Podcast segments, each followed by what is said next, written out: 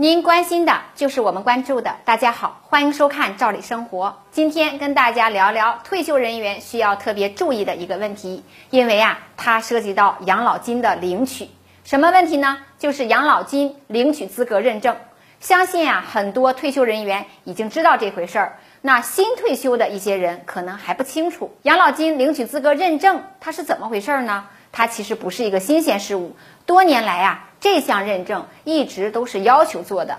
前些年呢，认证方式啊比较单一，要求退休人员定时到窗口进行认证。近几年，为了减少大家困难，各地的认证方式也进行了一定的调整。很多地区啊都可以进行网上认证。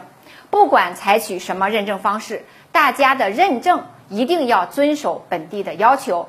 年初啊，因为疫情的原因，很多地区暂停或者推迟认证时间。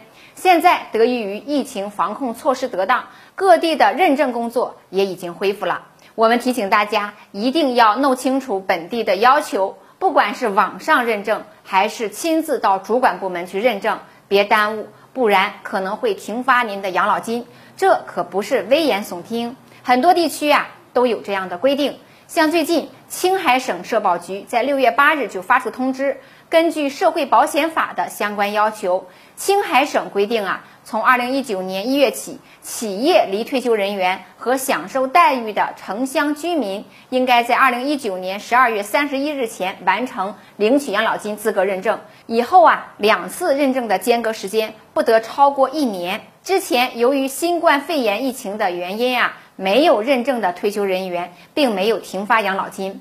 为了确保养老保险基金安全，从二零二零年七月份起，将按月对未认证或认证未通过的企业离退休人员和享受待遇的城乡居民暂停发放养老金。已经停发养老金的人员呀，需要通过资格认证后次月才恢复发放，并且还补发停发的养老金。